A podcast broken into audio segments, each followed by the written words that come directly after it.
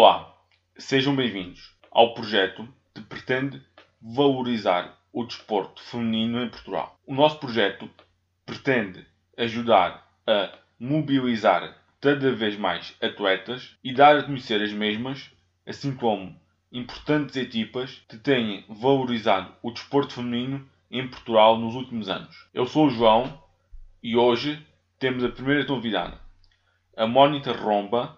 Atualmente, a Mónica joga no Passos Manuel e é atleta de handball. Atua como ponta. Olá, seja bem-vinda. Olá, João, tudo bem? Antes de mais, quero agradecer por ter aceitado o convite. Obrigada, eu é que agradeço. Uh, então, começamos. Uh, tu como é que começaste a praticar handball? Bem, um, eu comecei a jogar handball há 19 anos atrás, portanto iniciei quando tinha 6 anos e como é que isto tudo começou? Uh, no fundo, quando estamos na escola primária ainda, uh, há treinadores ou há professores que começam a fazer aquelas captações de aquelas pessoas que eles veem que têm jeito para a educação física e começam a incentivar também a prática de uma modalidade já federada. No meu caso foi assim, na escola primária um, tinha lá um professor de educação física e depois também tinha atividade de handball após as aulas. Começou a ver que eu tinha jeito para jogar futebol, basquetebol, handball e incentivou-me, ok Mónica, olha, temos treinos ao final do dia, esta e esta hora, neste e neste dia, queres experimentar? Falei com os meus pais, até me deram um flyer que era para, para dar aos meus pais para mostrar a modalidade, mostrei e depois comecei a fazer, fui lá experimentar uma duas vezes, comecei a gostar e na altura até, até dividíamos campo ou então eram equipas mistas com rapazes, ou seja, de alguma forma até acabava por ser mais divertido, não é? Um, e, e, era, e foi assim, ou seja, comecei através de um pequeno incentivo, porque eu andava na natação e saí da natação e depois comecei logo a jogar handball desde muito cedo. Basicamente, foi assim a minha história. Uh, e como é que podes descrever a Mónica como jogadora? Bem, Mónica como jogadora é um bocado complexo. Um, mas quando eu digo complexo não é pelo lado negativo, atenção. É um dos pontos que, que eu algo que ainda estou a trabalhar em mim é, é a questão das derrotas, ou seja, eu tenho mesmo muito mal perder tenho mal a perder, não, muitas vezes fico frustrada, entre aspas, com determinada derrota porque sei que tínhamos capacidade para mais, mas é aquela coisa que custa realmente engolir aqui aquela derrota na garganta, percebes? Sou muito competitiva, mas isso é, é desde sempre e contudo, seja a nível académico, seja a nível desportivo, seja a nível profissional. Por vezes, um, ok, é um sentimento de competição uh, saudável, sempre, como é óbvio, mas caracterizando no geral a Mónica é alguém que vai todos os dias com um sorriso para o treino, é alguém que está nos treinos a dar o 200% se for preciso, porque senão nem valia a pena estar lá, não é? Um, batalhadora, lutadora, amiga do próximo, basicamente acho que são estas as, as palavras-chave. Uh, e no, na prática de um desporto uhum. coletivo, adquires competências Sim. de ajudam na componente académica, na componente profissional, claro. como tu falaste. Uh, achas importante que meninos e meninas comecem a praticar desporto desde cedo? Claro, claro que sim, claro que sim. Aliás, eu até te posso dar um exemplo muito concreto. Um, portanto, eu em termos profissionais, eu estou na área de recursos humanos um, e eu lido muito, todos, todos os meus dias eu falo com N centenas de, de jovens, não é? Um, principalmente universitários. E é o que nós dizemos sempre, ok, muitas vezes nós pensamos que a prática desportiva não leva a lado nenhum, ou muitas vezes as pessoas encaram a prática desportiva como querem fazer disto vida e esquecem-se que é difícil, em Portugal muitas vezes acaba por ser difícil, é preciso ter muita sorte, é verdade, e muitas vezes esquecem-se que este tipo de atividade, ou seja, tu seres federado num desporto ou praticares, digamos, imagina, eh, um instrumento musical, fazeres voluntariado, este tipo de competências levam a que no teu local de trabalho ou em contexto de trabalho também consigas ter outro tipo de, ehm, de desenvolvimento que não apenas só na atividade profissional, tão simples quanto isto. E sim, eu considero que a prática desportiva aumenta de tal modo a tua confiança, a tua produtividade, de certo modo, porque encaras a gestão do tempo de outra forma, tudo o que é camaradagem, tudo o que é aquela parte mais competitiva, ou seja, resultados, fazer tudo da melhor forma, entregar da melhor forma, certeza que vai fazer de ti um melhor profissional. E é assim que eu também tento ser todos os dias, exatamente. Um, o contexto em Portugal ainda é um contexto na, na vertente feminina a um, um, nível muito semi-profissional. Uhum. Uh, muitas atletas têm conciliado a vida pessoal, a vida profissional ou académica uhum. e a vida desportiva. Um, com treinos e, e, jogos, muitas vezes em horários tardios, uh, depois de trabalho ou depois das aulas. Um, e como tem sido conciliar tudo no teu caso? Eu desde desde que comecei, lá está desde os meus seis, seis anos, não é? O primeiro, o primeiro ano de primária até à faculdade, eu sempre joguei handball. Sempre mesmo. Uh, por vezes, quando entramos na faculdade, acabamos por desistir porque não conseguimos conciliar, uh, mas no meu caso foi o contrário, e ainda bem, sempre consegui conciliar tudo, nunca reprovei. Os meus pais nunca tiveram que dar um puxão de orelhas: Mónica, vais estudar, ou Mónica, ok, tiraste uma negativa, amanhã não vais ao treino. Antes, pelo contrário, pelo facto de eu saber que tinha muito pouco tempo para conciliar tudo, acabei por gerir sempre da melhor forma. Se me perguntares se é fácil, não é. Se foi fácil, não é. Até hoje, até te posso dizer hoje, neste precisamente, um, alguém da minha, neste caso até eh, era o meu chefe, o meu chefe da, da minha empresa onde eu estou a trabalhar atualmente faz anos, um, vão todos jantar fora, vão todos celebrar o aniversário deles e eu vou mais uma vez treinar. Às vezes acabas por perder sim estas coisas, mas é, é o compromisso, é, é a competição, é o encarar a responsabilidade que tu tens do outro lado porque muitas vezes o faltares a um treino não estás só a prejudicar a ti, mas estás a prejudicar uma equipa, estás a, a prejudicar o trabalho de um treinador, de uma equipa técnica que, este que faz um plano de treinos mensal, semanal, diário, não é? E está a contar ali com determinadas jogadoras e acaba por ser complicado. Portanto, Sim, já perdi muito o que é a minha vida, principalmente a académica, não é? Aquelas festas Sim. e tudo mais que a pessoa muitas vezes tem que escolher, aniversários, jantares, relações, também acaba por ser muitas vezes, muito, muitas vezes complicado de, de conciliar. Um, mas no fundo, acho que, que a pessoa, se tiver tempo, acho que consegue de tal forma gerir a vida da melhor forma ou arranja-se tempo para isso. No fundo, acho que é isto. Uh, existe também muita tal ideia, uh, onde estão jovens a praticar um desporto, que isso pode tirar tempo, por exemplo, ao estudo. Certo. Uh, mas eu já tive com várias pessoas, de vários clubes, de várias modalidades, uhum. que dizem o contrário. E as referências que teus, teus me dão é, normalmente, os melhores alunos uhum. são os, os que têm melhores notas, são, são têm praticam uma atividade esportiva. Uhum. Uh, e essa, e, mas ainda existe muito esse estigma na cabeça de alguns pais que a prática de uma atividade esportiva pode prejudicar o rendimento dele na, o rendimento dos meninos, dos uhum. jovens na, na escola. Uhum. Não digo que não, pode se eles forem uns baldas, não é? no fundo.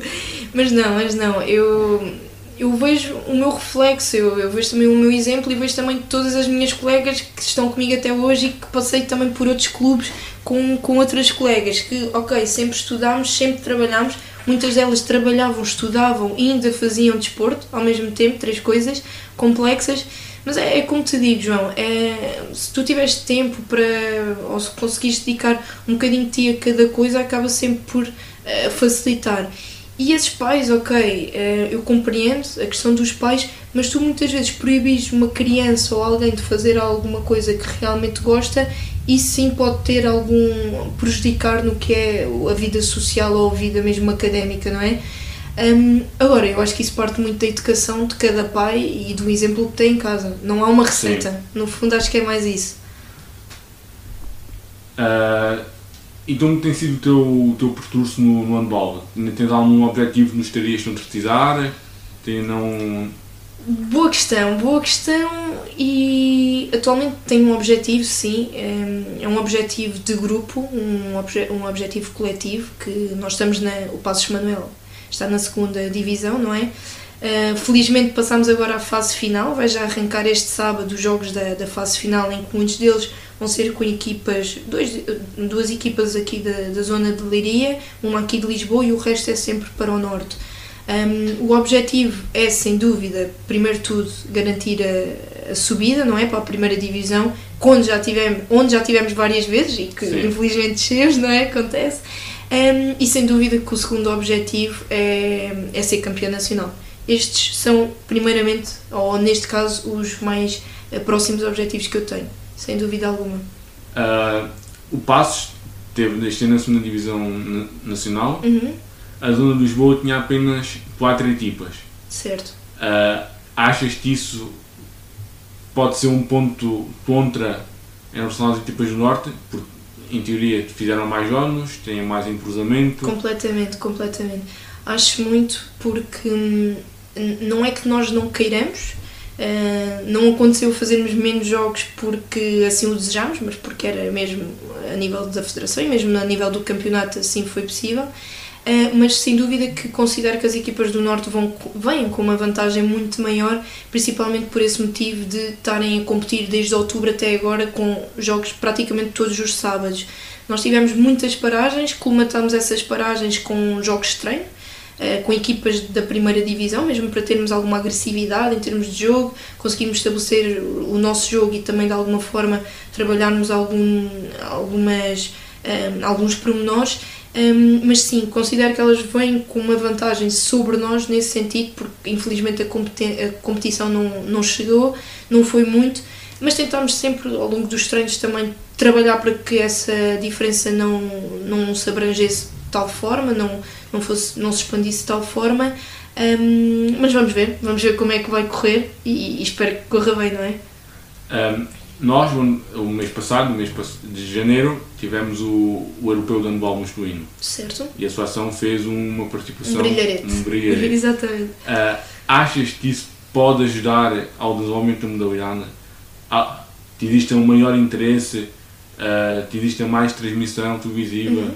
Te existe mais destaque na comunicação social estrita, por exemplo, uhum. nos jornais, uh, e que isso possa ajudar a ter mais jovens tiram praticar handball? Uhum. Eu, eu considero que sim, ehm, porque a verdade é Portugal parou, parou não só, ok, também tivemos no europeu em futebol, fizemos o que fizemos, fizemos história, mas a verdade é que Portugal também parou, entre aspas, no que tocou agora no europeu de, de handball. Um, muitas pessoas viram o europeu, mesmo, mesmo que tem, quem não era fã de handball passou a ver, porque sem dúvida é um jogo interessante, foi um jogo que nós não estávamos lá há 15 anos, não era? Sim. Acho que era a volta Sim. de 15 anos, exatamente, uh, e fizemos o que fizemos, ou seja, provámos de alguma forma que também somos grandes nesse sentido. Uh, e sim, acho que de alguma forma foi possível levar mais o nome de Portugal, da modalidade essencialmente, e, infelizmente não se transmitiu em canal aberto, como Sim. já sabemos, não é? Que antigamente em, em, alguma, de algum, em algumas vezes também, também era transmitido, mas acho que as pessoas acompanharam, acho que um, tornou visível que a modalidade também pode e deve crescer, não é? Seja a nível masculino, seja feminino, porque também já tivemos uh, uns bons resultados. Uh, e acho que, ou melhor, eu pelo menos gostava que viesse a crescer sem dúvida muito mais, até porque estas pessoas que estão em seleções nacionais são consideradas os ídolos do, de quem é mais pequeno. Até Sim. os nossos são, não é? Da idade que temos, quanto mais dos mais pequenitos, sem dúvida Sim. alguma. Até mesmo, por exemplo, este ano temos a participação da Liga dos Campeões, do Sporting e do Porto. Sim. Estão também a fazer participações muito interessantes. Exato. Mas lá está, pois é, não há, não há destaque acaba por uhum. serem. Estamos a falar de equipas que estão uma dimensão muito grande, mas mesmo assim não há esse, uhum. esse destaque. Sim, a verdade é, ok, eh, saiu num jornal, saiu no outro, em grande destaque, o que nós fizemos, um, mas se tu fores ver de uma forma geral, ok, só sai quando tu chegas a um europeu ou uma, uma competição assim maior. Agora, há coisas que não são faladas diariamente, destaque, damos destaque mais outras modalidades, mas eu acho que isto parte muito da sociedade portuguesa, porque se tu pensares noutros países, como a Noruega, a França, Dinamarca, etc., o handball é o número um, Sim. sem dúvida alguma. Uh, e no handball, tens alguma referência, seja masculina ou feminina? ok, isso é sempre uma, uma algo difícil. Hum, eu quando era pequenina, portanto, não falem também, não é que ainda sou pequenina, mas pequenina de idade, eu tinha algumas referências, sim, sempre a nível nacional, não internacional, ok, também alguns nomes na cabeça, mas não tanto, mas sim a nível nacional. Agora, agora eu, eu gosto muito de ver jogar, por exemplo, o Carlos Martins, do Benfica, sim. o ponta direita, correto? Uh, no Porto, o Branquinho também acho que é um ponto espetacular, um ponto à esquerda, tal como eu. A nível feminino também temos muito boas jogadoras, claro. Uh, posso dizer, eu agora na segunda divisão, uh, não me recordo os nomes, mas sei que até na segunda divisão, só para tu veres, acho que as equipas já, já se equiparam muito o que é a primeira divisão, não é? Acho que já se batem muito bem com equipas grandes, que nós chamamos de grandes. Sim mas estou-me a recordar, por exemplo, a ponta direita do Maia Stars, a Ana Silva, conhecida por Shorty. Gosto muito de vê-la jogar, acho que a miúda, a miúda, salvo seja, tem a minha idade, eu até me dou bem com ela. Um, acho que tem raça, acho que mesmo que joga mesmo muito bem. E depois temos outros nomes no, noutros clubes, tanto a nível de Leiria, que tem uma boa formação. Um, aqui em Lisboa, não me estou a recordar assim de nenhum nome, mas para além de pontas, tens agora no Benfica a Rezende. Sim. A Rezende acho que é uma miúda que vai evoluir imenso e ainda tem a idade que tem, não é? Fora as outras que também que estão a crescer a olhos vistos, exatamente. Uh, eu há pouco tempo ouvi uma, uma entrevista do Miguel Martins, do jogador do Porto. Sim, sim. Uh, e a mãe dele era treinadora no Colégio Uraia. Uhum. Uh, e eu, quando era mais novo, fazia os treinos dele normais, na equipa dele, e depois ia treinar com uh, a equipa à série juvenil do, do Egio Uraia. Que a mãe treinava, é isso? Sim. Sim. Porque, e eu achava que o, o handball feminino tecnicamente era mais, mais evoluído. Eram jogos, uh, o masculino era mais em força, podemos dizer assim, e o feminino ajudava mais tecnicamente. Uhum. Tam, também notas isso, essas diferenças no, do masculino para o feminino? Eu acho que nota-se essencialmente até uma determinada idade, não é? Aliás, não, desculpa, eu, eu acho que se nota é a partir de uma certa idade. Sim. Porque tem muito a ver com a parte física, Sim. acho que é o primeiro ponto, a musculatura e tudo mais, hum, porque sempre, os, sabes que os rapazes desde novos começam a puxar ferro, não é? Como Sim. se costuma dizer, não é que nós não comecemos, hum, mas sem dúvida que eles, que eles começam mais cedo mas acho que é mais por aí, porque e a nível tático, como é óbvio, a nível hum, técnico também, acho que acabam por ter aqui um bocadinho mais de, mais de destaque do que as raparigas. Mas acho que hoje em dia acho que também fazemos frente, também acho que, que, que já mostramos do, do que é que somos feitas e, e, é uma questão mesmo de metermos na nossa cabeça. Também temos de trabalhar, também termos uma boa formação, acima Sim. de tudo eu, por exemplo, eu comecei no, no Clube Vela Tavira, uh, quando comecei a jogar handball, e, e eu sei que se não tivesse tido boas bases, hoje em dia talvez não fosse capaz de fazer muita coisa. Eu acho que falta às vezes é isso, é uma boa formação. Não acho que haja assim uma grande diferença entre homem e mulher, a não ser mais a nível físico e também talvez o psicológico, emocional. Acho que um homem talvez consiga ter um bocadinho mais de capacidade para aguentar certas coisas e não deixar que um grupo se afete por esses pensamentos ou, ou falta de confiança ou, ou, algo assim do género. Uh, Resta-me agradecer a tua presença aqui uh, e um votos de uma boa época. Obrigada, obrigada João, obrigada pelo convite e no que precisares, já obrigado. sabes, está bem? Tá, obrigado. obrigado.